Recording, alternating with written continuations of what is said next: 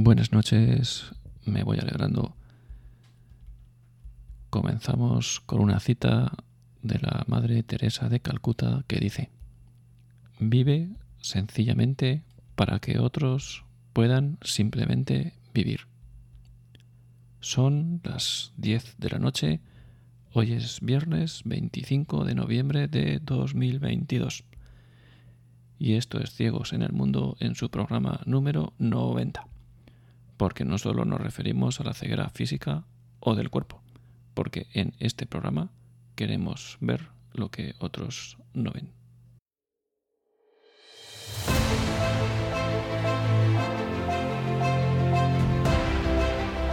Ciegos en el mundo.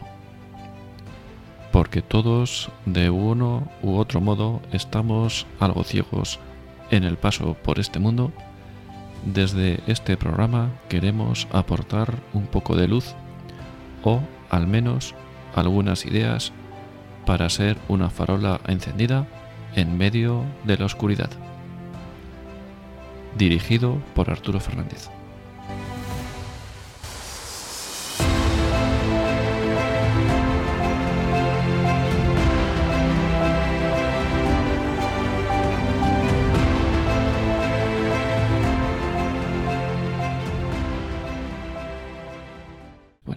A todos, bienvenidos a otro programa.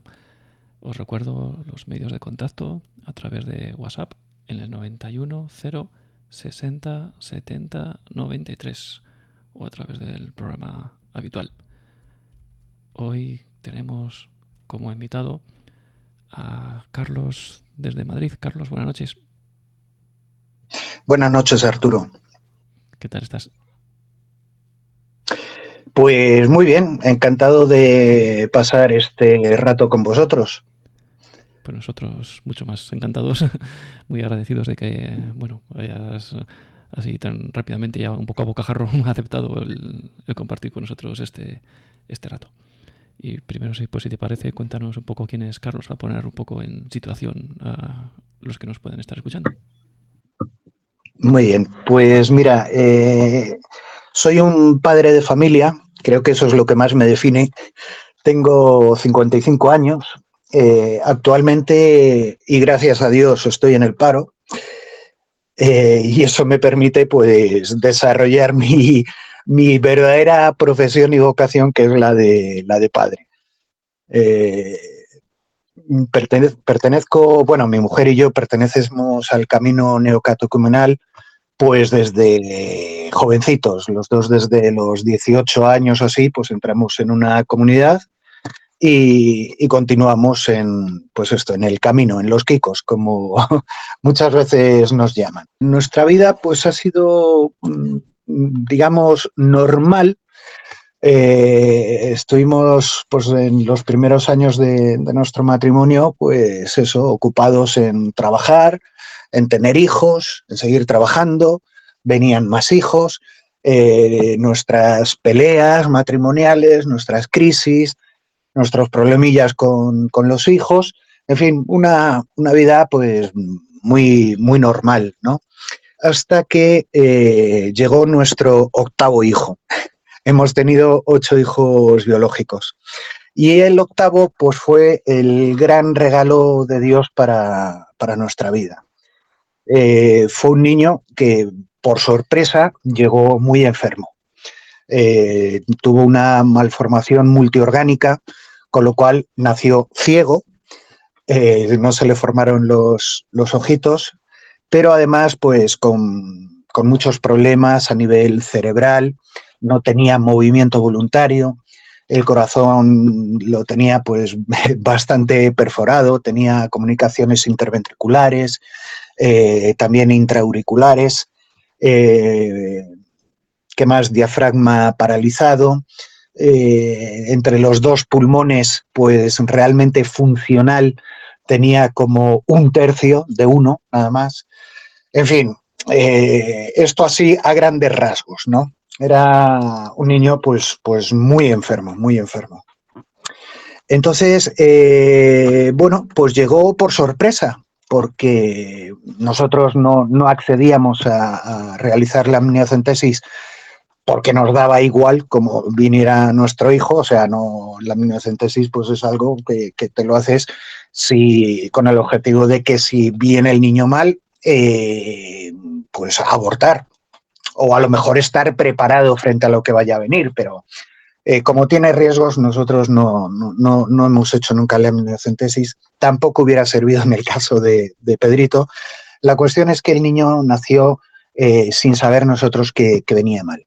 De hecho, cuando nació, eh, la, la, neonatóloga dijo que estaba perfectamente bien y fue al cabo de, unos, de unas horas cuando vieron que, que el niño le costaba respirar y que algo tenía.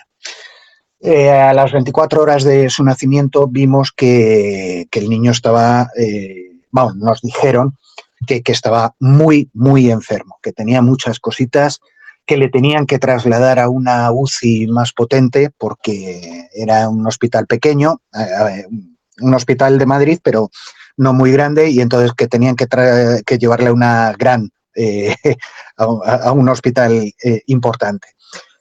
Eh, nos dijeron que eh, a, las 24 48 horas que el niño, bueno, pues tenía muchas, muchos problemas y que seguramente eh, viviría mm, pocos, pocos días, pocas semanas, a lo sumo un par de años, pero, pero de una forma pues muy, muy mala, con, continuo, con continuas entradas y salidas de la UCI.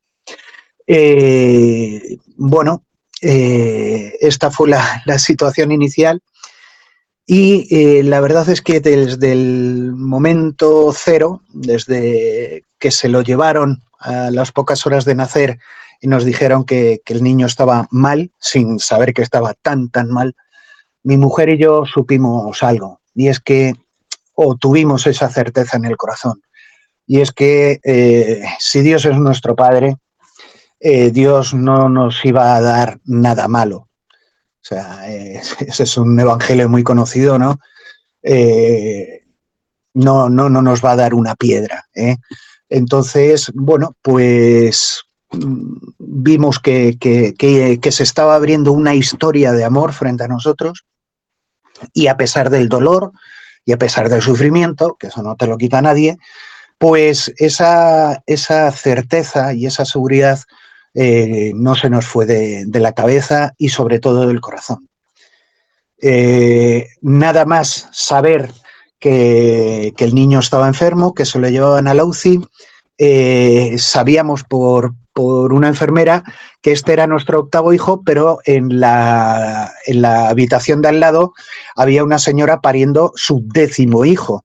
Y entonces dijimos, mira, o son del camino como nosotros o son del opus, porque hoy en día nadie tiene ocho o diez hijos, sino es porque Dios está detrás.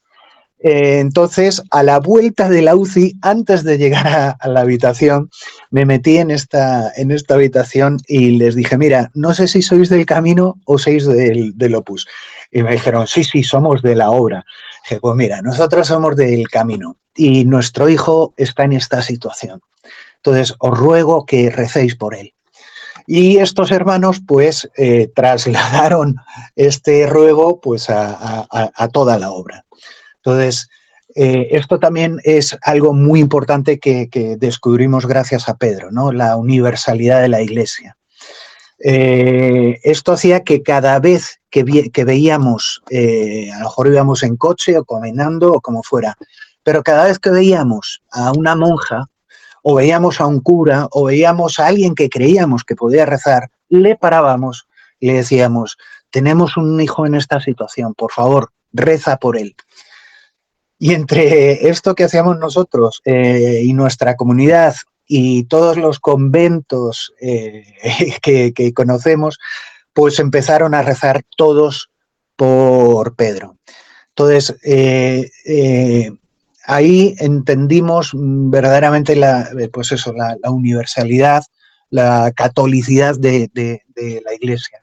Eh, por Pedro han rezado en los cinco continentes y bueno, pues eso es lo que ha hecho que Pedro finalmente viviera cinco años y medio maravillosos y que nosotros, sus padres y sus siete hermanos, pues hayamos podido vivir esta experiencia como un don de Dios maravilloso, el mejor regalo que hemos tenido en la vida. Eh, había un, uno de los muchos terapeutas de Pedro, decía, eh, me decía una vez, Jo Carlos, es que hablas de Pedro como si estuvieras encantado de que estuviera enfermo. Y a mí aquello me, chocó mucho y me dio como un poco de vergüenza. Y digo, no, no, no, no es que esté encantado de que, de que sea un niño enfermo, es que estoy encantado con mi hijo tal y como es. O sea, mi hijo es perfecto tal y como es. Y así lo vivíamos, o sea, pudimos vivir su enfermedad no como una lucha continua eh, eh, frente a la enfermedad, sino como un acompañarle continuamente en su situación. Entonces, si el niño empeoraba, pues empeoraba, pero mm, no era un drama mayor. O sea, sabíamos que empeoraba y que mejoraría. O que empeoraría y se moriría y se iría con el padre y tendríamos a un niño, a un santo de nuestra carne y nuestra sangre en el cielo. Esta seguridad eh, nosotros no la teníamos antes de que naciera Pedro. O sea, mi mujer y yo somos lo más mundano del mundo. o sea, no tenemos nada de especial, nada de nada. O sea, muchas veces, pues nosotros mismos nos, eh, nos da vergüenza de haber recibido tanto en la vida eh, y, ser tan incapaces de dar más. O sea, hemos recibido tanto de Dios y nos guardamos tanto para nosotros mismos que, es vergonzoso. Entonces, nosotros no somos ningunos santitos ni somos nada de nada de eso. Somos unos pobres pecadores que hemos tenido la fortuna de que Dios se fijara en nosotros y nos diera un regalo tan enorme como nuestro hijo Pedro. Eh, bueno, continúo un poquito con su vida. Eh, al principio, eh, vamos, desde que nació y fue a... interrumpidme cuando queráis, ¿eh? Cuando nació, eh, pues bueno, estuvo tres meses en, la UCI y ya cuando pudo salir eh, y venir a casa, quisimos meterle en una burbuja. O sea, mi niño, pues, iba, nos dijeron que iba a tener infinitas, vamos, sucesivas infecciones hasta que una se lo llevara por delante. Entonces, la primera idea era preservarlo de las infecciones. Entonces, no dejábamos que sus hermanos entraran a la habitación si no se habían duchado y entraran con eh, guantes, mascarilla, gorro de pelo y bata. y bueno, pues a pesar de todos esos infinitos cuidados, a los 10 o 12 días tuvo que volver a la, a la UCI ahí nos dimos cuenta mm, de que la vida de, Pedro no dependía de nosotros. O sea, no, estaba claro que por más cuidado que pusiéramos, eh, Pedro se moriría cuando, cuando Dios quisiera, cuando se tuviera que, morir, y no por nuestro infinito cuidado. Eso fue una maravilla, porque nos relajó eh, y, permitió que Pedro se integrara en la familia es decir, que todos sus hermanos pudieran eh, acercarse a él, tocarle, besarle, jugar, decirle, en fin, pues eso, que pudiera gozar de, sus hermanos. Sus hermanos han tenido pues miles de, anécdotas con él que revelan pues eh, la, obra de Pedro en ellos cuando, cuando Pedro llegó justo, eh, cumplía su hermanito pequeño, el anterior, cumplía tres añitos, o sea, era pues un príncipe destronado. Además, eh, este hijo, Santiago, eh, dormía con nosotros, o sea, le teníamos súper mimado. Siempre con los primeros hijos eres muy estricto y según vas teniendo más hijos y te vas volviendo más mayor, descubres que el único importante es mimarles y que es una maravilla mimarles. La cuestión es que este hijito eh, justo cumplió tres años cuando, cuando su hermano vino a casa y, le dijimos, mira Santiago, eh, como Pedrito está muy malito, cariño, tú ya no puedes dormir en la cama de papá y mamá. eh, Pedro va a estar en una cunita y tú tienes que ir a tu cuarto con tus hermanos. Y Santiago, con tres añitos, hipermimado, pues no dijo nada. O sea, lo entendió o no lo entendió, pero tuvo el... Eh, eh, accedió, o sea, él se anuló para darle eso a, su hermano. O sea, fue generoso y, dijo, vale, pues pues me toca salir del cuarto de mis papás, de la cama de mis papás, y le toca a mi hermano malito. Eso en un niño de tres años no es normal. no es normal, porque un niño de tres años mira por sí mismo y, es egoísta. O sea, todos somos, somos egoístas de, niños, ¿no? Y entonces, detalles de este tipo hemos tenido pues a miles. No solo en los niños, sino también en nosotros. O sea, eh, eh, nos ha permitido, Dios nos ha dado el don de, entregarnos de una forma que no es normal. Eh, yo siempre he oído hablar del don de Estado y lo he podido vivir y sentir. O sea, verdaderamente, pues podíamos pasar días y días sin dormir eh, con el niño en brazos eh, para, que se sintiera mejor. No porque seamos buenos, no porque seamos generosos, sino porque gracias a Dios eh, teníamos ese, ese don, ese regalo. Y no hay nada que te haga sentir mejor que el poder dar la vida. Y, en este caso, dar la vida por, por un niño enfermo. Con lo cual, pues, pues eh, aparte del sufrimiento de, la enfermedad del crío, pues teníamos todo lo demás eran alegrías, porque si te podías entregar a él, era una alegría. Si veías eh, eh, lo que esa entrega hacía en, Pedro, era otra alegría. verdaderamente, pues, pues, pues todo ha sido don y todo ha sido regalo. Eh, así como, como otros hechos importantes durante la vida de Pedro, eh, pues mira, os cuento, aunque me esté adelantando un poco en la historia, pero os cuento que eh, uno de mis hijos, Carlos, que se llama como yo, este, pues bueno, estaba en la adolescencia, tal, no creía, estaba rebotado con la iglesia, en fin, bueno, pues lo que nos les pasa a tantos adolescentes y a los que no somos adolescentes también, de vez en cuando en la vida, ¿no? Eh, el caso es que estaba rebotado, no quería creer, no, no nada. Y un sábado eh, que, que el corazón de Pedro empezó, empezó a pararse. Entonces, bueno, pues yo pensé que había llegado el momento y habíamos estado tanto tiempo pensando en que ese momento llegaría que, bueno, pues, pues digamos que, lo aceptamos, su madre y yo lo, aceptamos. Pero mi hijo, que había hecho cursos de resucitación cardiopulmonar porque era socorrista y tal, me dijo, papá, ¿puedo hacerle RCP?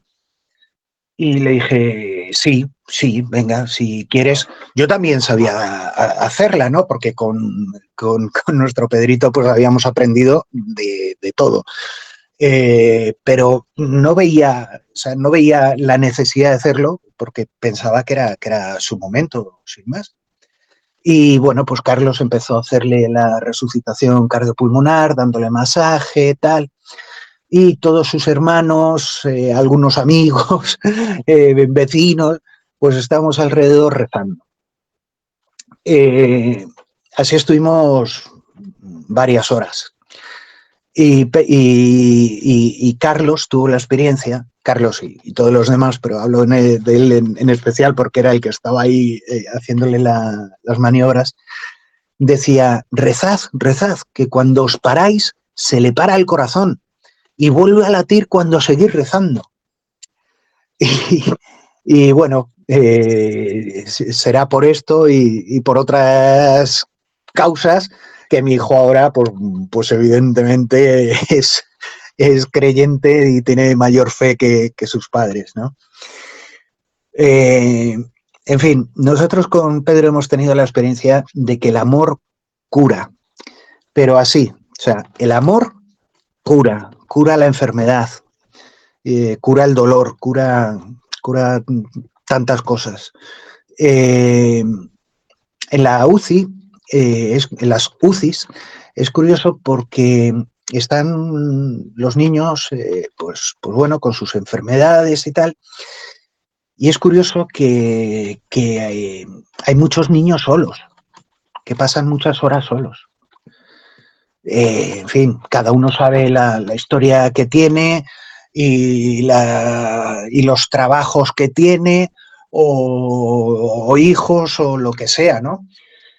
Que impide que los padres estén a su lado. Pero eh, a mí me da la sensación de que de que la UCI eh, muchas veces para los padres es un,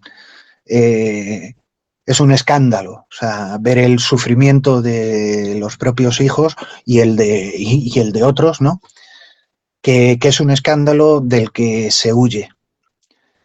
Y bueno, pues, pues la verdad es que nosotros eh, lo, que decidimos precisamente en la UCI eh, y viendo que el niño eh, durante los días estaba bien y por la noche era cuando se ponía malito, eh, decidimos no separarnos nunca de él, estar las 24 horas del día con él. Entonces mi mujer hacía las horas del día y yo hacía las 12 horas de la noche.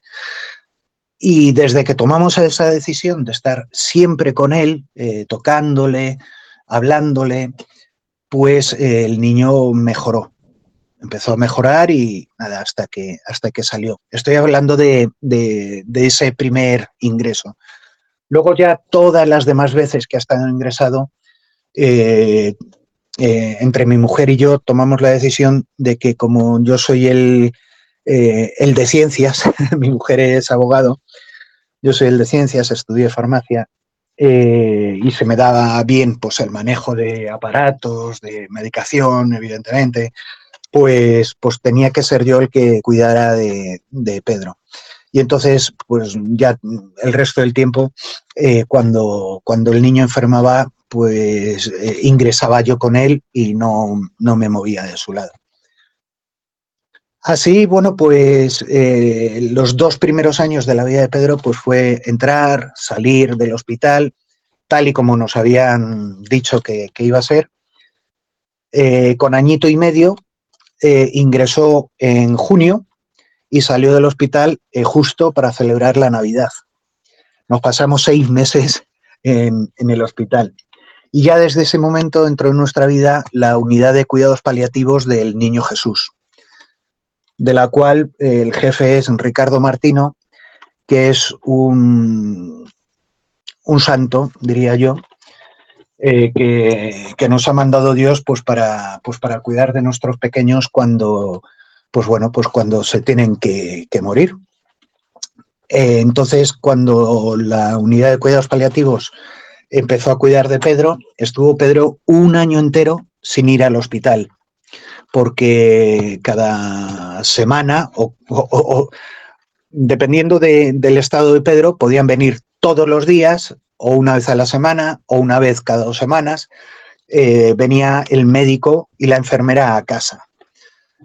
El caso es que teníamos contacto las 24 horas del día y 365 días al año, teníamos contacto directo por teléfono eh, con médico o con, eh, y con enfermera. Eh, de esta forma, pues claro, cualquier mínimo cambio en el estado de salud de, Pedro, eh, yo se lo comunicaba y había y se reaccionaba al, instante. Entonces, eh, os decía que estuvo un año entero sin ingresar. La, vida de Pedro ha sido divertida para él. Yo estoy convencido que, ha sido el niño más feliz del mundo y el, no sé si el más querido, pero sí el más besado. O sea, eh, el, día, el día de Pedro, eh, Pedro dormía eh, con, mi mujer y conmigo, tenía un montón de aparatos por, por la cabeza eh, un respirador, oxígeno, la alimentación, que era a través de una gastrostomía, en fin, el pulsioxímetro, teníamos pues eso, muchos, muchos aparatos. Entonces, eh, cuando empezaba a amanecer y mis hijos y mi mujer empezaban a, levantarse para ir al colegio, a la universidad, donde fuera, pues eh, era un continuo entrar y salir de la habitación de todos sus hermanos para darle los buenos días, para darle un beso, para jugar un poquito con él. Eh, entonces, el día de Pedro empezaba maravillosamente bien. Pedro a todo esto pues se reía, eh, jugaba, entendía los juegos. Luego, todos los días de la semana teníamos alguna actividad fuera de casa, fuera fisioterapia, estimulación, piscina, piscina con, con, fisioterapeuta, bueno, eh, eh, musicoterapia, la, la, música para Pedro era, vamos, algo, algo maravilloso, claro, era realmente el único sentido que tenía intacto. Perdón, con lo cual la, música, vamos, era, era, algo formidable. Nosotros, de hecho, eh, dormíamos con música por si en algún momento él se despertaba, pues que, que escuchara música, que, que estuviera entretenido. ¿Qué más os cuento? Mm, a Pedro pues le llevábamos en, verano a, la playa, le encantaba bañarse en el mar, eh, incluso nos fuimos eh, a Euro Disney con él, perdón, nos fuimos a Euro Disney con él, disfrutó enormemente en Euro Disney, no podía montar en nada, evidentemente, pero eh, sí que oía a sus hermanos, oía la musiquilla que habían por, las calles de Euro Disney. Y bueno, pues fue una experiencia maravillosa para él y, para todos los hermanos. Eh, para mí eh, era precioso ver cómo cada vez que hacíamos un desplazamiento eh, allí en, Euro Disney, tardábamos 20 minutos en meter al niño en el coche, perdón, que me pica la tos. tardábamos 20 minutos en meter al niño con todos los aparatos en el coche y 20 minutos en sacar al niño y colocar todos los aparatos en, en la silla. Perdonad. Eh, sus hermanos, que eran pequeños, o sea, algunos eran pequeños, aguantaban sin ningún problema. Eh, son cosas como lo que conté antes de Santiago, que no son normales en niños pequeños, pues porque, jolines, eh, te, está esperando Mickey, que lo estás viendo a lo lejos, y lo normal es que se volvieran locos, ¿no? Pues aguantaban ahí eh, pendientes de, Pedro a que tuviera todo colocado en, la silla, todos los aparatos para, ir. En fin, bueno, eh, eh, hubo una ocasión en la que, estando en, la UCI, los, los, médicos me dijeron que ya, que ya no, no salía, que, fin, que tenía un problema pulmonar muy severo y que ya no, ya no podía salir. Entonces avisé, perdonad, avisé a, casa, estaban solamente eh, dos hermanos en casa, les avisé que, vinieran a, despedirse de Pedro. Y Pedro, digo, eh, sí, fueron a, a, la UCI y entraron como si tal cosa, lo cual a mí me sorprendió, como si tal cosa en el sentido de que entraron, hola Pedro, ¿cómo estás? En fin, pues con los juegos, la animación eh, eh, de siempre. Y Pedro reaccionó, y Pedro reaccionó en ese momento. Eh, y, reaccionó tanto que Pedro salió de esa. De esa y de otras posteriores. Bueno, es que situaciones así os podría contar eh, por miles. Eh, al final, pues bueno, llegó el momento de que Pedro empezó a entrar ya en una situación empezamos a ver que, pues eso, que, se iba deteriorando más. Cada vez eh, tenía un respirador, cada vez los parámetros que había que poner en el respirador eran más altos, más, todo pues más, más extremo, la medicación más extrema. Llegó un momento en el que estuvo con 16 o 19 medicaciones diferentes.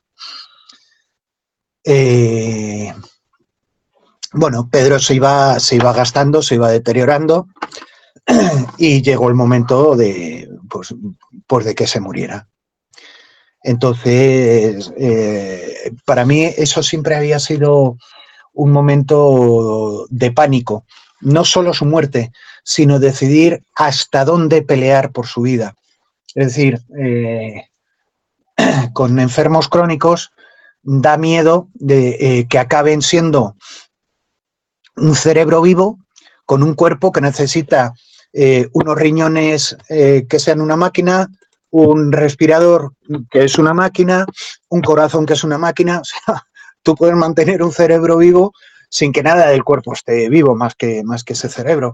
Entonces, o sea, un encarnizamiento terapéutico que, que se llama. Y a mí me daba miedo eso. Pero claro, mucho más miedo me decía, no, hasta aquí. O sea, ¿Cómo, vas a decir ya no se lucha más por la vida de, mi hijo? Y eso, ese miedo me lo quitaron los médicos de paliativos desde el primer momento. O sea, esa fue la única duda que tuve yo eh, que le comenté a Ricardo Martino. Y me dijo, tranquilo, porque tú no sabes cuál es el momento, pero nosotros sí. Y aquello fue un descanso. Entonces, bueno, ya cuando verdaderamente eh, pues vimos que eso, que, Pedro se, estaba eh, apagando, pues tuvimos un par de, semanas maravillosas. O sea, la verdad es que, pues eso, toda, toda la familia, muchos amigos de, mis hijos, eh, la comunidad, los vecinos pasaron por aquí, pues a, a despedirse de Pedro, ¿no? y a rezar con él. Había gente que venía a rezar a casa eh, con él, viendo en él verdaderamente eh, a la imagen de Jesucristo sufriente. Eh, o sea, verdaderamente un niño enfermo es, pues eso, como Jesucristo, el justo, que no ha cometido pecado y que está en una situación de, sufrimiento por, por, por, por los demás. O sea, no es comprensible, pero, pero, pero es así. O sea, yo, yo lo veía en, mi hijo Pedro que, que atraía, atraía a la gente y verdaderamente, pues bueno, pues, pues como le, ocurre a los santos, que, que, atraen, ¿no? Bueno, os sigo contando. Eh, finalmente, bueno, pues eh, un día, una tarde, que tenía Pedrito en brazos, pues eh, se le rompió se le rompió un pulmón. O sea, eh, de las altas presiones y tal, pues tuvo eh, no me acuerdo ahora cómo se llama el, término médico, pero vamos. le cayó en picado la saturación y bueno, pues tardó una hora o dos horas en, en morir del todo. Eh, ese tiempo, pues estuvimos abrazándolo, pasó por los brazos de, todos mis hijos, le cantamos sus canciones de favoritas de los cantajuegos, rezamos con él, le encomendamos a la Virgen para que se lo llevara y finalmente pues, pues se apagó, se, paró su corazón y se nos fue. Em, durante el tiempo que, el primer tiempo que estuvimos en la UCI, conocimos al padre Javier Sigris de Boadilla. Eh, fue eh, quien, le, quien le bautizó. Y Javier eh, acompañó a varios niños, a varios padres que sus, sus hijos murieron mientras estábamos en la UCI y, les decía, estad tranquilos, eh, la misión de los padres es que los hijos vayan al cielo. Y este ya lo tenéis en el cielo, así que ya habéis cumplido. O sea, pues con, nuestro hijo Pedro, pues así fue. Eh, teníamos pánico, yo tenía pánico y todo el mundo que nos conocía tenía pánico de qué sería de mí particularmente cuando Pedrito muriera, porque, bueno, yo eh, dejé el, eh, pedí una excedencia en el trabajo para cuidar de él y, bueno, pues verdaderamente estuve tres años o, si no más a su lado constantemente y, era mi vida, o sea, y curiosamente, pues no solamente no me morí, que es lo que yo creía que iba a ocurrir, sino que eh, a pesar del dolor, porque el dolor y el sufrimiento de, la pérdida no, te lo quita nadie, a pesar de ese dolor eh, teníamos la tranquilidad y la satisfacción y el honor de haber podido acompañar a Pedro durante esos cinco años. Eh, fue una maravilla, fue un regalo, cada día fue un regalo. Fueron dos mil y pico días de, regalo, de fiesta, eh, su vida entera. Entonces, eh, teníamos pánico, mi mujer y yo, al momento de entrar en nuestra habitación y no oír las máquinas, no ver a Pedro, no... Era una vida que no nos podíamos imaginar sin, sin él, ¿no? Y bueno, pues cuando tuvimos que entrar por primera vez en la habitación, entramos de la mano con, mucho miedo, con mucho cuidado. Y claro, empezamos a, hablar de Pedro, ¿no? Y, y, dijimos, mira, no, no puede ser que nos pongamos tristes. O sea, eso fue un pensamiento, digamos, racional, ¿no? No puede ser que nos pongamos tristes. O sea, hemos tenido un regalo maravilloso, hemos gozado de una criatura celestial y no podemos eh, hacer el feo de, ponernos tristes. O sea, lo que tenemos es que, estar dichosos, pero, pero gozosos de este regalo. O sea, sería como hacer un, un feo adiós, un desplante, el, ponernos tristes porque Pedro no está. Hombre, o sea, no, no, no. Y, aunque esta decisión la tomamos de forma racional, eh, yo creo que llegó a nuestro corazón, ¿no? Y a pesar de la pena y del dolor, pues teníamos la satisfacción de, haberle tenido, la alegría de tantos momentos eh, como habíamos vivido con él. Todo lo que nos había dado, que era muchísimo, pero muchísimo, muchísimo. Así que, bueno, pues eso, con sufrimiento, con, pena, pero con alegría, con esperanza, sabiendo que, Pedro estaba en el cielo y ahora le, le toca a él cuidar de nosotros. Antes os hablaba de la UCI y de los niños que están solos. Bueno, hay niños que están no solos, sino solísimos porque no tienen padres, o mejor dicho, porque sus padres eh, no quieren saber nada de ellos. Eh, conocimos a, un niño, a, Elvis, se llamaba Elvis, que era un niño Down, con síndrome de Down, rubito, precioso, que estaba al lado de, Pedro en la UCI y no tenía, no tenía a nadie, eh, lo habían abandonado. Elvis, bueno, nos despertó también un, amor tremendo. Y bueno, pues siempre que podíamos, eh, en la UCI, perdón, eh, cuando, por lo menos cuando estaba Pedro, no dejaban estar a, dos personas, solamente podía estar una.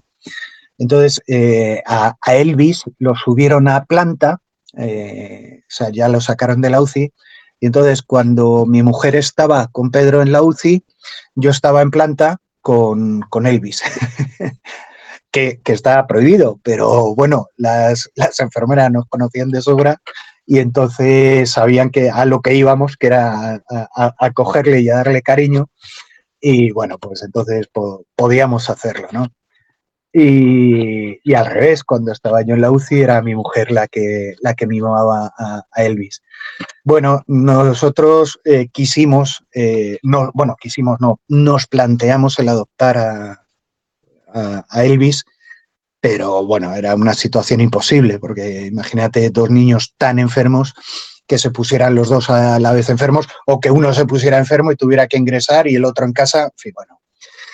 Eh, la cuestión es que Elvis despertó en nosotros eh, el amor eh, también a otros niños enfermos. De forma que mi mujer y yo decidimos que cuando Pedro no estuviera con nosotros, pues adoptaríamos o acogeríamos niños enfermos. Entonces, cuando Pedro murió, pues enseguida nos metimos en una asociación que se llama Familias para la Acogida, eh, que casi todo el mundo es de comunión y liberación y con los cuales pues, nos encontramos mm, como en casa. La, universidad, la universalidad de la iglesia que os decía antes, pues, pues también la vemos aquí, ¿no? Que, que, hablamos el mismo lenguaje, que gracias a Dios no hay kikos y hay eh, eh, no sé cómo se le llamará a los de comunión y liberación, pero bueno, o hay o, pusinos o hay tal, nada, somos todos lo mismo, somos todos lo mismo y cuando hablas eh, con otros hermanos, pues sientes eso, que, somos hermanos de verdad. en la Comunidad de Madrid nos dijeron que, que no podíamos solicitar niño, ningún niño por lo menos hasta un año después de, que hubiera fallecido nuestro Pedrito. Entonces nos metimos eh, de voluntarios en un centro eh, de acogida donde llevan a los niños más malitos eh, pequeños. Y entonces estuvimos allí de voluntarios. Hasta que una funcionaria que llevaba a un niño concreto de ahí, a Javi, pues le preguntó a la directora del centro si alguna familia se había interesado por él y dio nuestro nombre. Y entonces ahí empezó el proceso de, perdón, de acogida permanente de nuestro hijo Javi, que hoy cumple ocho años. Eh, le acogimos con, dos añitos y era un niño pues que era pues, muy poquita cosa. Eh, muy poquita cosa, pues estaba muy malito también. Eh, había sido un gran prematuro. Durante la gestación, pues la madre toxicómana, eh, al nacer tuvo un derrame cerebral, tiene un síndrome que cursa pues, con retraso mental, con autismo, en fin.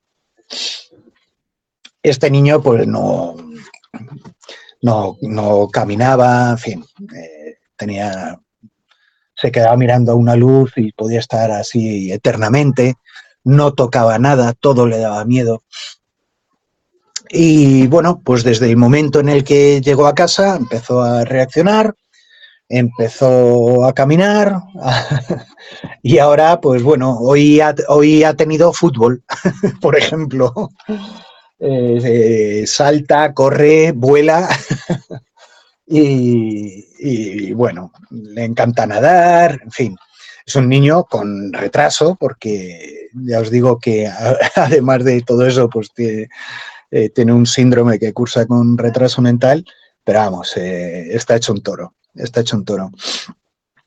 Luego acogimos también de forma permanente a otra niña, eh, nuestra Claudia, que la pobrecita mía, pues al poquito de venir a casa murió.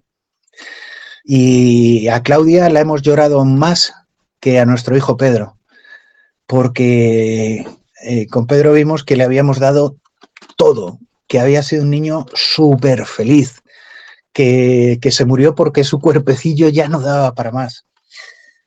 Eh, y con Claudia, pues la verdad que nos quedamos con las ganas de darle todo eso. O sea, nos quedamos pues a las puertas del cielo casi, o sea, de todo lo que le queríamos dar, de tan feliz como queríamos hacerla, y, se nos fue, se nos fue. Bueno, fueron poquitos días.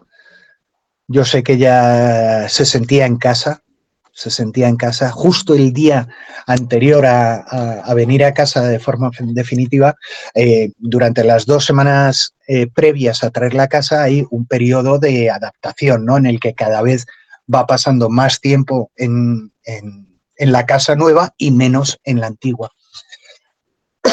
la última vez, la última noche que la llevé para dormir en su antigua casa, eh, era una niña que no lloraba prácticamente nunca y desde que empezamos a entrar se puso a llorar y llorar y llorar y llorar y llorar.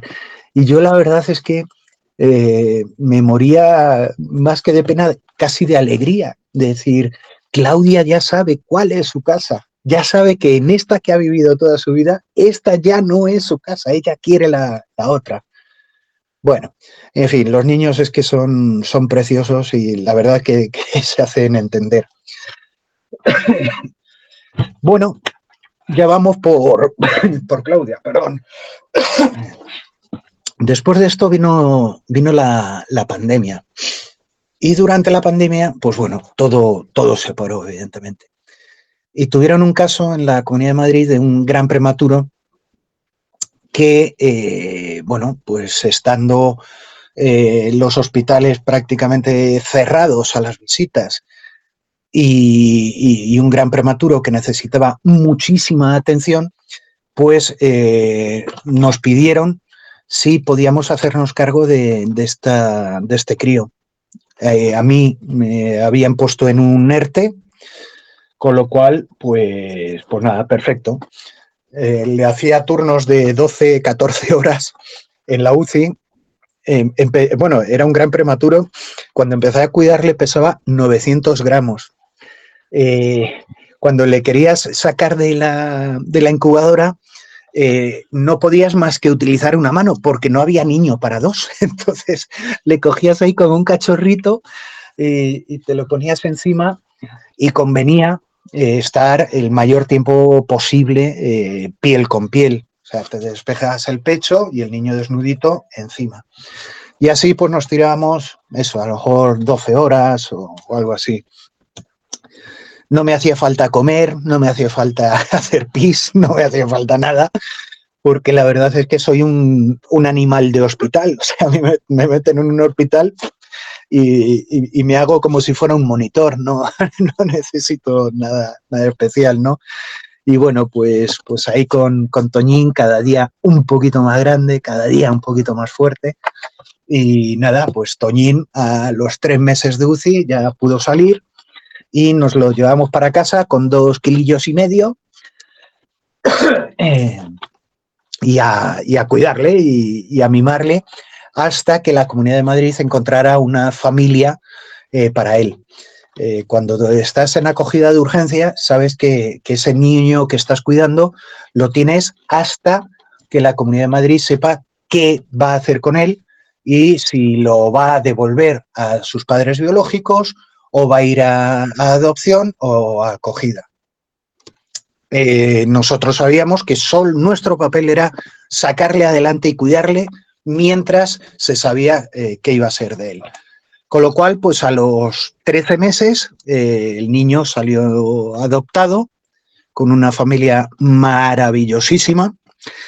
y nada, pues tuvieron el, el detalle de hacerme su padrino, con lo cual, pues bueno, mantenemos mucha relación y la verdad que es una criatura preciosa.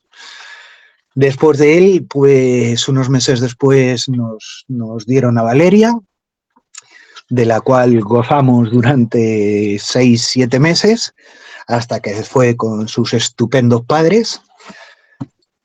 Y justo el día que se fue Valeria, nos dieron a una niña eh, con síndrome de Down eh, que acaba de cumplir nueve meses y que está bastante malita.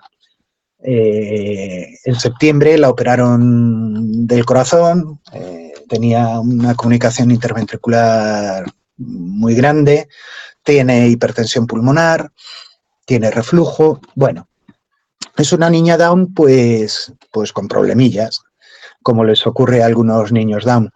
Ahora, es una preciosidad de criatura, es una preciosidad, vamos, es... A mí me tiene, pues bueno, como tengo edad de abuelo, de ser abuelo, que de hecho soy abuelo, tengo dos nietos, pues me tiene tonto, tonto, tonto, porque es una dulzura la que tiene, una expresividad con sus ojitos achinados que, tiene, que, es, que, es, bueno, pues eso, para enamorarse de, ella. Y que, bueno, pues si Dios quiere, un mes o dos, pues, pues irá adoptada con, con su nueva familia, que seguro que Dios le tiene preparada una familia maravillosa. Y, y aquí termino. Es decir, soy padre de ocho hijos biológicos, dos hijos adoptados de forma permanente y tres de urgencia. A mí cada vez que me preguntan cuántos hijos tengo, digo, ¡buh! Es muy complicado, porque yo te diría que tengo 13 hijos, porque así lo siento, porque la verdad es que, que, he dado la vida por, por 13 hijos, o sea, eso, eso es así, y así los quiero.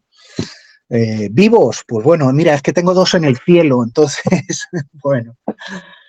Y eh, si, me queréis preguntar algo, me, preguntáis, pero si, si, no, quería hablar de, del acogimiento. Eh, os he dicho que tengo dos, dos niños. Dime, Arturo. No, no, sí, que cuentes también un poco sobre el acogimiento, el acogimiento de emergencia, de la diferencia con la adopción. también me gustaría que, que nos contaras de esto. Sí, sí.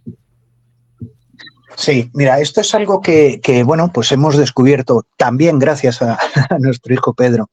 Eh, eh, la gente sabe que adoptar es dificilísimo. Y sí, es verdad, adoptar es muy difícil en España si lo que quieres es adoptar un niño, un bebé sano. Eso es, difícil y hay una lista de espera importante. Pero eh, también la gente sabe que es fácil adoptar un gato o un perro. Digo, adoptar o... Sí, sí, bueno, adoptar un gato o un perro. Ahora creo que hace falta para adoptar un gato o un perro, eh, o, depende del sitio, no lo sé bien, eh, eh, visitarle durante un tiempo, hacer algún curso. Bueno, ahora con la ley esta nueva que van a hacer, en fin, yo qué sé, se va a poner todavía más, más, más difícil. Pero lo que no sabe la gente es que puede acoger a un niño en España a coste cero de una forma mm, mm, muy sencilla. O sea, nosotros cuando, cuando quisimos eh, acoger a Javi, empezamos un 2 de febrero y un 17 de mayo lo teníamos en casa. O sea, fueron tres meses y medio. ¿eh? Y coste cero. Bien, ¿qué, ¿qué, ocurre con, qué diferencia hay entre la adopción y el acogimiento? En la adopción, el niño pasa a ser tuyo directamente. Eh, le pones tus apellidos y tú eres su tutor legal y, ya está.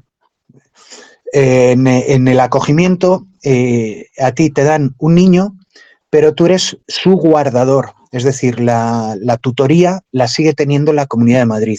Eso, o sea, la Comunidad de Madrid, mm, eh, porque yo vivo en Madrid, eh, cada uno sería de la comunidad autónoma donde, donde viva. ¿Esto qué quiere decir? Pues que si tienes que salir del país o si tienes que operar al niño algo programado, porque si es de urgencia no, pasa nada. Eh, eh, necesitas una autorización. Esa autorización se consigue simplemente pues mandando un WhatsApp o llamando por teléfono al técnico del niño diciéndole, oye, mira, que es que me voy a Portugal, me voy a Francia, me voy a la Cochibamba eh, de vacaciones. Ah, vale, ¿de qué día a qué día? Pues tales. Y te mandan un documento y viajas con él. O sea, es tan sencillo como eso. El no tener la tutoría, digamos, no, tiene gran, gran importancia. Entonces, ahí eh, existen tres tipos de acogida. Hay acogida de urgencia, que es la de los bebés. En esa hay unas familias que ya están seleccionadas por cada, por cada comunidad y entonces las tienen, tienen como una bolsa de, de familias y cuando surge una necesidad, pues llaman a, uno de la bolsa y le dicen, oye, mira, mañana vete a recoger a tal bebé a tal sitio. Ese bebé nunca te lo vas a quedar. O sea, es, una situación de urgencia. Luego hay una acogida permanente, que es la de, la de mi hijo Javi, que es para toda la vida. Bueno, para toda la vida mm, eh, no, porque a los 18 años ya se acaba la acogida, ya es mayor de edad, con lo cual ya no hay acogida ni hay nada. Hay un niño adulto de 18 años que está por ahí. Eh, mientras tanto, eh, mientras dura esa acogida permanente, tú tienes la guarda, cuidas de él y lo normal en el 99 y pico por ciento de las ocasiones es que ese niño lo tengas tú para siempre. Porque cuando una comunidad autónoma pone al niño en acogida permanente es porque estiman que ni los padres ni nadie de la familia extensa del niño se va a poder hacer cargo de él en un futuro. Y suele ser así. Entonces, si a un niño lo dan en acogida permanente, lo vas a tener el resto de tu vida. Eh, normalmente también, cuando pasan unos años, te ofrecen la posibilidad, y si el niño quiere, de ser adoptado.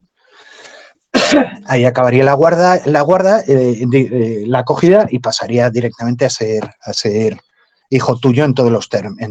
Sí, eso, en todos los términos. Luego hay un tercer tipo de acogida, son tres nada más, que es temporal tú sabes, como lo indica la palabra, que va a ser durante un máximo de dos, tres años. Y son esos niños que la comunidad, la, la comunidad autónoma estima que podrán volver seguramente con los padres o con alguien de la familia extensa, tíos, primos o, lo que sea. Entonces, si tú, eh, tú eres quien se ofrece al tipo de acogida si tú estás dispuesto a acoger un niño para toda la vida, pues te irás a acogida permanente y te preguntarán, ¿de qué edad? ¿En, qué rango de edad permites que sea ese niño? O sea, digamos que más o menos te lo van a buscar a la carta. Claro, depende de, qué puedes ofrecer tú. Si, si, eres joven y puedes sacar un niño desde muy desde muy chiquitín, pues fenómeno. Conviene que no haya una gran diferencia de edad. O sea, yo ahora mismo tengo 55 años. Eh, a, esta pequeña mía, si yo me la fuera a quedar, pues dentro de 20 años yo sería un ancianito de 75. ¿Dónde voy con una niña de 20 que además va a tener problemas?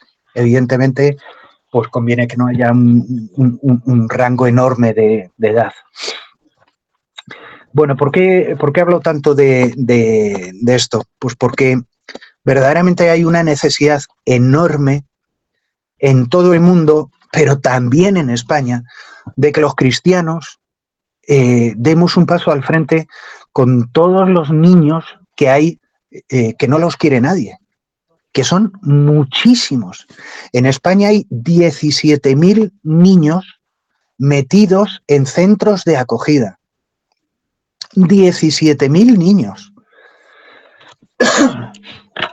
Son chavales que, bueno, que se los han tenido que retirar a, los padres o los padres directamente no han querido hacerse cargo de ellos, pues por las causas que sean, drogadicción, alcoholismo, juego, eh, familias desestructuradas, en fin, hay de todo malos tratos, hay de todo.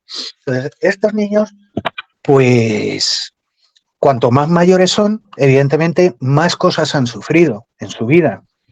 Mayor mochila han ido cargando de, traumas.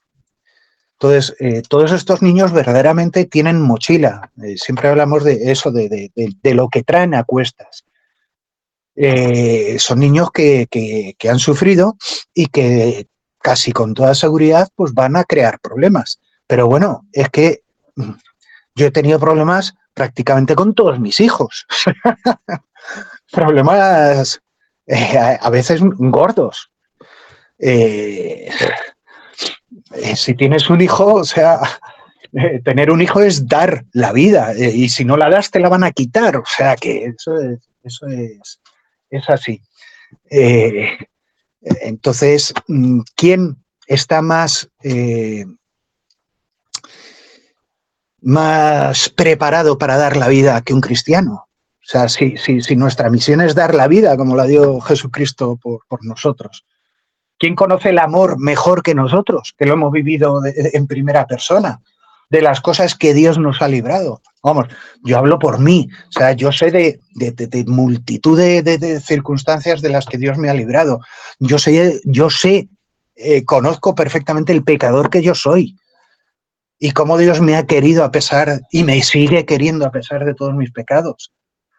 ¿Quién puede compadecerse más de, estas criaturas que un cristiano? ¿Quién puede amar más a un niño que te la va a jugar que un cristiano?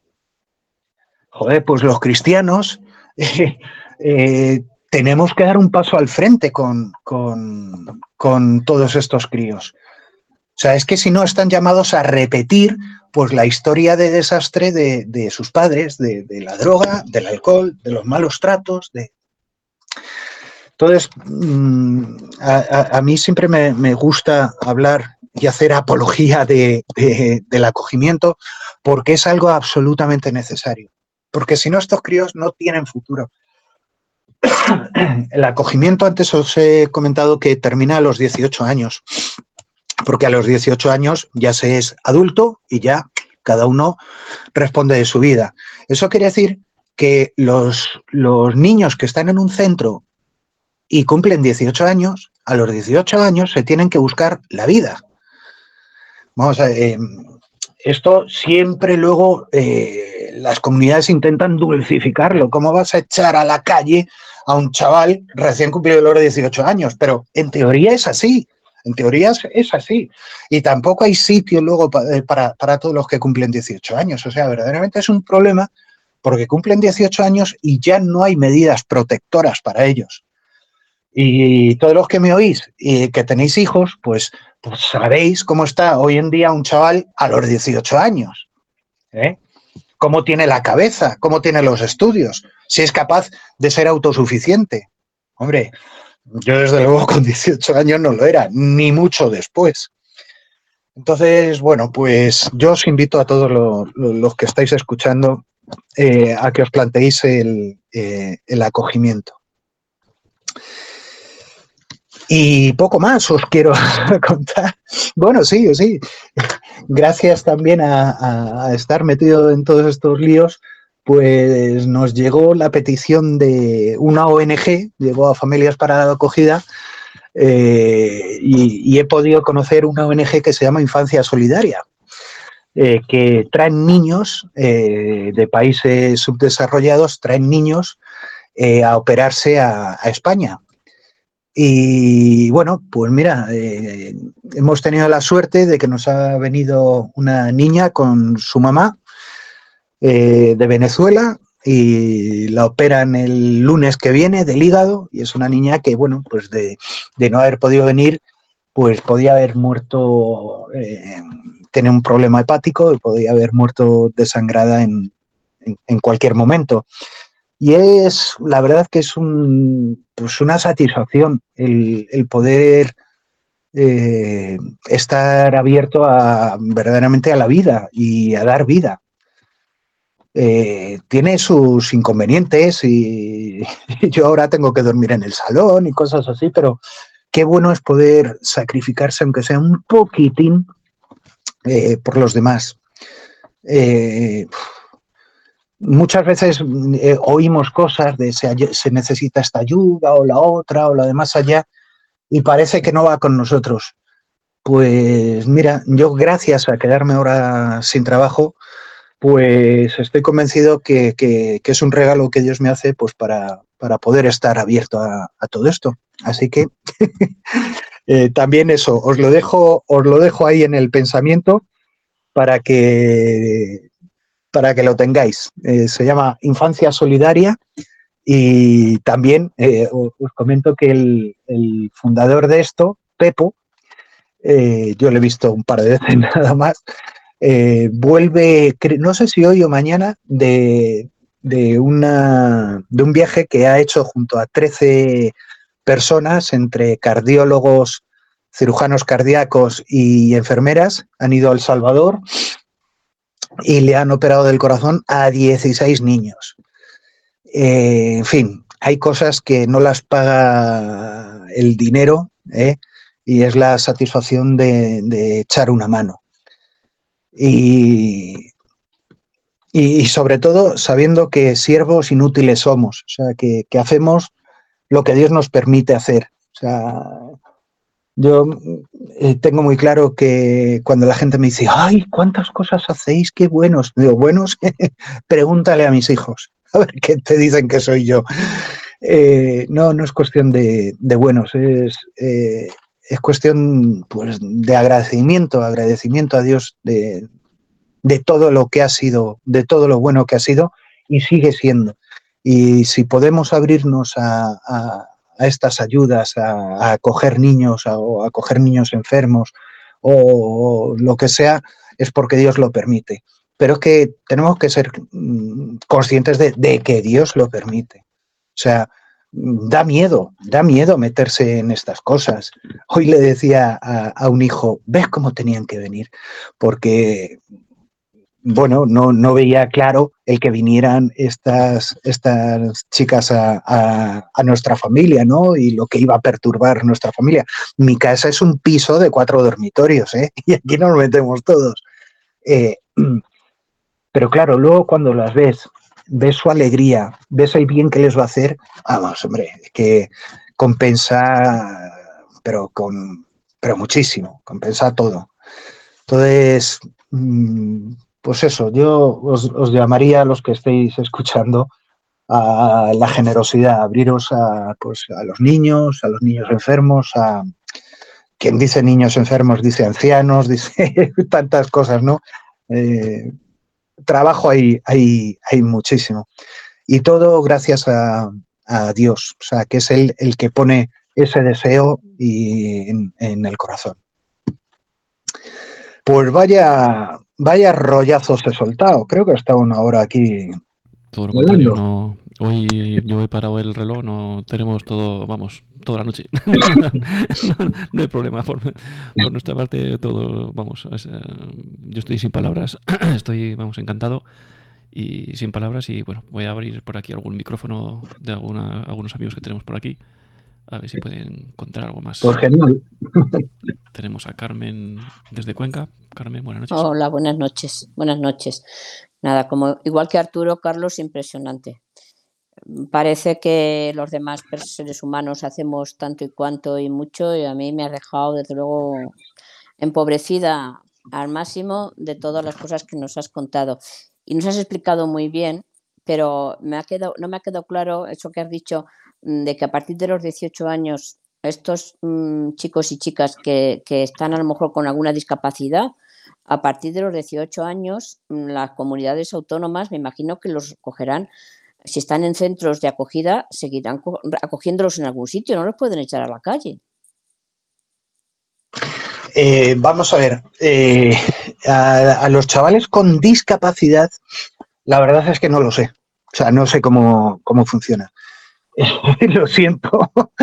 me imagino que no, me imagino que no. Pero a, los chavales sin, discapacidad, o sea, la, pues la, mayoría, evidentemente, esos a los 18 años tienen que ser autosuficientes. Ya. Y sinceramente, eh, con 18 años todos somos discapacitados. Madre mía. en fin, no sé. Eh, exactamente, madre mía. Carlos, abocados a la delincuencia, a la droga, todo, porque, a ver, un chaval con 18 años. Sin duda, sin duda. Bueno. Que, claro, exactamente, exactamente. Pero bueno, te, te pondremos, yo por lo menos te tendremos presente. Pero bueno, no solamente, es que fíjate, Carmen, Carmen, que no solamente es que salgan sin oficio ni beneficio, ¿no? Sino que, que eh, ¿Qué experiencia tienen en toda su vida? En sus 18 años de existencia, ¿qué experiencia tienen? Pues a lo mejor unos padres maltratadores o, simplemente que, no han podido cuidar de ellos porque estaban metidos en la droga. Es que, es que pobrecillos, o sea, es que no, dan para más. ¿eh? O, que o que los han maltratado porque a ellos en su día los maltrataron y se creen que querer es así. O sea, que es normal. Eh, eh, eh, y, qué pasa? Pues que les han arrancado de sus padres, a los cuales seguro que quieren. Porque que un niño deje de querer a sus padres es, vamos, yo creo que es imposible, por más que les hayan hecho, ¿eh? La, cuestión es esa, que qué experiencia han tenido en su vida y eh, luego en el centro, pues mira, los centros son la mayoría, o, o, por lo menos la mayoría de los que yo conozco, son muy buenos, con gente muy profesional, muy entregada, pero son profesionales. O sea, es una profesión. Y por mucho que quieran a los chavales, que los quieren, no los quieren como un padre.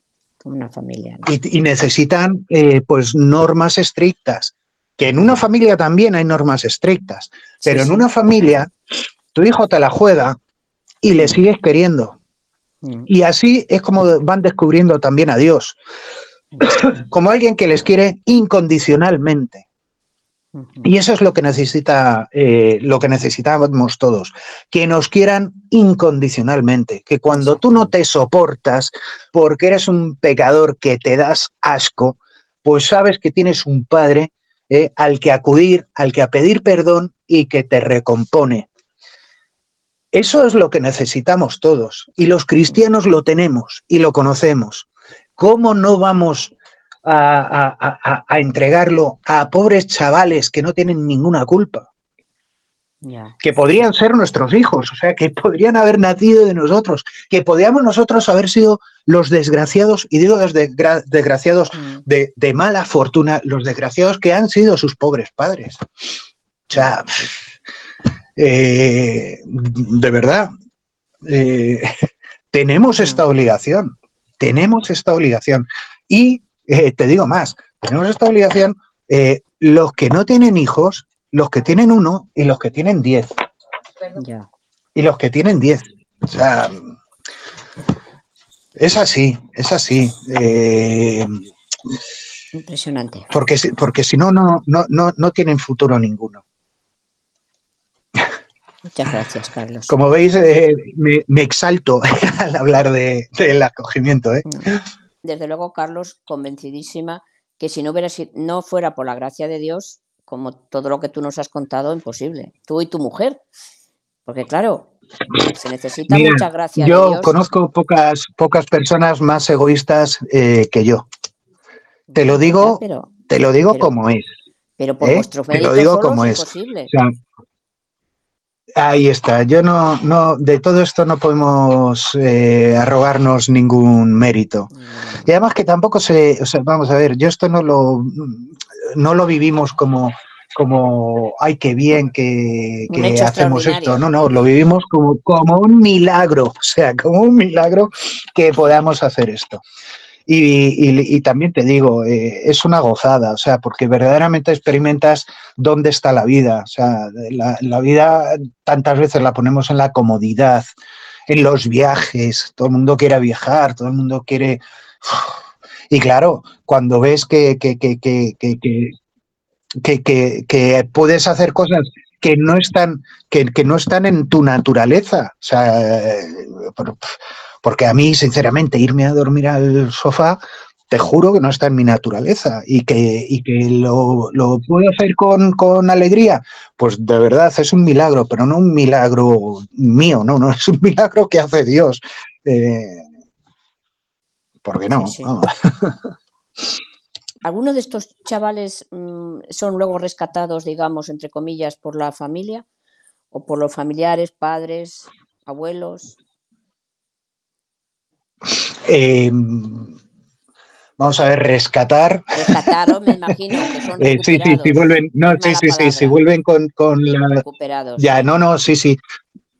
Vamos a ver, la, eh, las comunidades autónomas tienen mucho cuidado cuando ponen a un niño en, en, un tipo de acogida, o sea, en acogida permanente o en acogida temporal. O sea, cuando los ponen en acogida permanente es que tienen muy claro que no hay nadie idóneo en, dentro de la familia extensa, pues eso, eh, abuelos, tíos, primos, tal, eh, que no hay nadie que pueda hacerse eh, cargo de, ese niño en dos, tres años. Incluso si después quisieran hacerse cargo, la comunidad eh, intentaría que se quedara con eh, la familia de acogida. ¿Por qué? Pues porque ya tiene un vínculo muy grande con la familia de acogida y seguramente mayor que con la que, con quien pidiera eh, quedarse en ese momento que con los familiares que quisieran quedarse eh, con, el niño. Entonces eso ya tendría que ser un juez quien decidiera. Pero eso solo en el caso de temporal, de temporal. No, perdón, perdón. Eso en el, en el caso de, que fuera un eh, en, acogida permanente y dentro de los dos, tres años eh, siguientes eh, lo quisiera recuperar la, familia.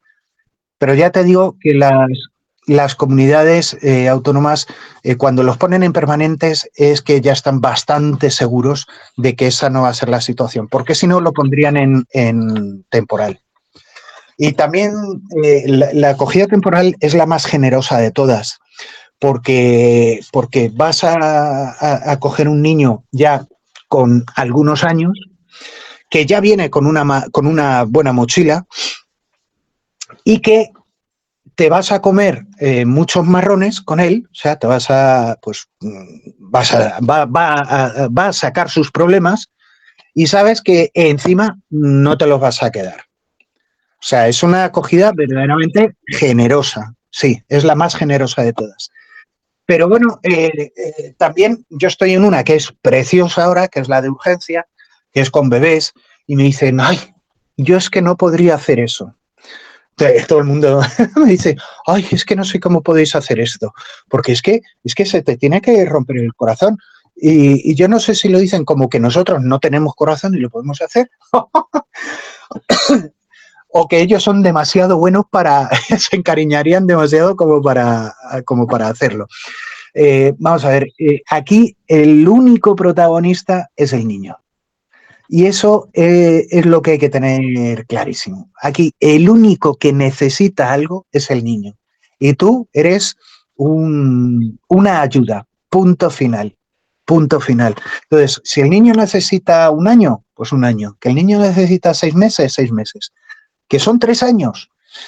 Pues chica, pues tres años. O sea, eh, has estado en el momento más eh, oportuno en el que el niño más ha necesitado a alguien que le quisiera. Jolines, es un regalo. Verdaderamente es un regalo. has estado en el momento más delicado de la vida de esa, de esa criatura. En fin. también me imagino, también quiero pensar, ¿no? Que el, que el vínculo, pues que también se, se dará importancia, ¿no? Lo que comentabas de un niño, un chaval en acogida permanente, cuando cumple los 18 años, pues mm, si está en una familia de acogida permanente, pues eh, aunque tenga 18 años, pues lógicamente se, se seguirá teniendo, ¿no? La Hombre. como, como un hijo. no, por mucho que, que ya Mira, a mí que tenga los 18, por mucho que haya cumplido A mí cuando mis hijos... Ya, sea mayor de edad, tal igual, pero claro. Cuando mis hijos cumplieron 18 años, a más de uno me hubiera encantado echarle de casa y que se fuera. Y por, pero la no. ventana, y por la ventana además. No, no lo conseguí, no lo conseguí. Así que, mi Javi, cuando cumpla los 18 años, ¿tú qué crees que haré? pues evidentemente, hombre. Vamos a ver, eh, también hay, eh, hay un miedo respecto a los hijos eh, acogidos y es que, bueno, que no son sangre de tu sangre y los vas a querer como uno biológico. Yo te aseguro que sí. Seguro que sí. Con mi hijo Javi, con mi hijo Javi ocurrió que, que bueno, al principio, pues, pues en fin, era un peluche rubio que se movía menos que un peluche, el pobrecito mío, y era muy fácil quererle, digamos, ¿no? Pero yo decía, jolines, es que le adoro, pero le quiero tanto como un hijo.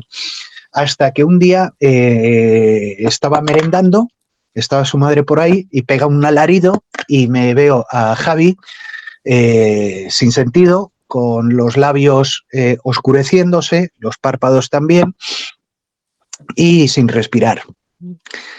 Bueno, eh, resulta que fue el debut de un tipo de, epilepsia que no había tenido hasta, mm. hasta, ese momento. Pero claro, yo creía que se había atragantado. Entonces, como pues me sé todas las maniobras, pues le hice la maniobra de Heimlich, eh, lo de apretar el abdomen por debajo del diafragma para que expulse, le hice resucitación cardiopulmonar, le cogí de los pies, en fin, le hice absolutamente de todo para que el niño expulsara lo que yo creía que se había tragado. con el tiempo, vamos a ver, con, los segundos o los minutos, el niño empezó a respirar otra vez y en ese momento, eh, vivo, vivimos muy cerca de La Paz, en ese momento salí disparado, descalzo, con otra hija también descalza, salimos volados, nada, llegamos a La Paz a, urgencias, eh, sale mi hija corriendo, yo le dejé el coche a uno de los gorrillas negros que están por ahí, descalzo, en fin, bueno, un numerito, un numerito. y, cuando, y cuando llegué y, y, me sale una enfermera diciendo, está bien, está bien, no pasa nada, está bien, me puse a llorar como una, vamos, me puse a llorar por, por, eso, desconsoladamente y, dije, sí, va a ser que le quiero como un hijo. Hasta entonces había tenido dudas, pero, pero sí, sí, sí, ya, ya, no, ya se, me, se me quitaron. Y bueno, pues sí, eso, que la verdad que la diferencia entre un hijo biológico y no biológico es ninguna. O sea, verdaderamente yo lo, vivo, lo experimento, sí, ninguna. O sea, eh, la diferencia es que unos los ha parido mi mujer ¿eh? y, otros no, pero son mis hijos, o sea, porque, porque necesitan de mí. Yo les estoy dando todo, les estoy queriendo, o sea que el hijo no te lo da que sea de, biológicamente tuyo, no no, para nada. Bueno, no entretenemos más a Carlos, que ya es tarde, que no nos cansamos. Bueno, de nada, tú tranquila. Pero, estamos encantados. claro, dinos si tienes, eh, porque a lo mejor en YouTube tienes o la página, en alguna página tienes de la asociación o de algún sitio por si alguien quiere más información o lo que sea. ¿Dónde nos podemos dirigir? ¿A pues mira, eh, eh, a, mí, si, si, eh, no me meto en, ver, evidentemente no tengo tiempo yo para, para Facebook ni para estas historias, ¿sabes? No. no, estoy metido en nada de eso. Pero, eh, por ejemplo, si os voy a hablar de familias para la acogida, que antes lo he mencionado, que es una mm. asociación, eh, pues eso, para, para gente que quiere acoger niños o que tiene niños acogidos. Y ahí, pues bueno, pues hablamos también de los problemillas que tienen nuestros hijos, de cómo solucionarlos y, bueno, pues es, un sitio estupendo para, tratar de, acogimiento y también, eh, pues ahí si tenéis dudas sobre el acogimiento, pues os las pueden eh, resolver. Y luego, eh, la ONG esta que os he dicho al final, que, cuida, vamos, trae niños enfermos, aquí hay muchas formas de ayudar. ¿eh? Puede ser familia acogedora, como somos nosotros, que vamos a estar, en principio iban a ser unos tres meses, al final va a ser menos. Eh, con, esta niña y su mamá. también puede ser voluntario y, y puedes acompañar a estos, a, estas, a estos niños que vienen, pues acompañarlos desde la casa de acogida al hospital, a hacer gestiones, en fin, a todas estas cosas. Hay, hay muchas formas de, colaborar. Y por supuesto, económicamente, claro, porque estos niños vienen sin recursos y, hace falta pagar un billete de ida y otro de vuelta. O sea que eso. Y, y, y oye, si alguien quiere, quiere hablar conmigo, pues le dais mi teléfono sin ningún problema, eh, que, estaré encantado. Y si alguien pues no encuentra o no sabe cómo colaborar, pues que contacte con nosotros, que nosotros ya lo encauzamos o le ponemos en contacto con, contigo, con Carlos o, o, lo que sea. Nosotros de alguna forma ya veremos cómo encauzarlo y como pues eh, no quede nadie sin, sin, poder colaborar de, de, alguna forma, nadie quiero, que quiera hacerlo. Pues muchísimas gracias por, por, todo, Carlos, porque ya, bueno, tampoco te queremos robar más tiempo, que ya te hemos robado mucho. y de, se nos ha hecho tarde, darte una vez más las gracias por haber estado con nosotros y, y habernos, bueno, puesto la carne de gallina y, y, bueno, pues aquí quedará también la grabación en el podcast. Para mí es un honor eh, poder eh, colaborar de alguna forma. Eh, gratis lo, lo, he recibido, ¿eh? gratis lo, lo doy. Y, además me encanta porque cada vez que doy, pues eso, testimonio de lo que Dios ha hecho en nuestra vida, a través de Pedro, a través de, de, todos mis hijos, pues recuerdo eso, lo bueno que ha sido Dios eh, con, con, esta basurilla que, que, que, os habla. Entonces, nada, encantado y, y muchas gracias por haberme dado la oportunidad. Pues muchas gracias, Carlos. Y muchas gracias a todos los que habéis estado ahí al otro lado escuchando. Os recuerdo, bueno, la semana que viene, el próximo viernes, pues tendremos otro interesante tema. Eh, a través, bueno, os recuerdo una vez más los medios de contacto a través de WhatsApp en el 910 60 70 93 o a través de correo electrónico en ciegos en el mundo arroba pasáis buena semana. Yo soy Arturo Fernández y esto es Ciegos en el Mundo.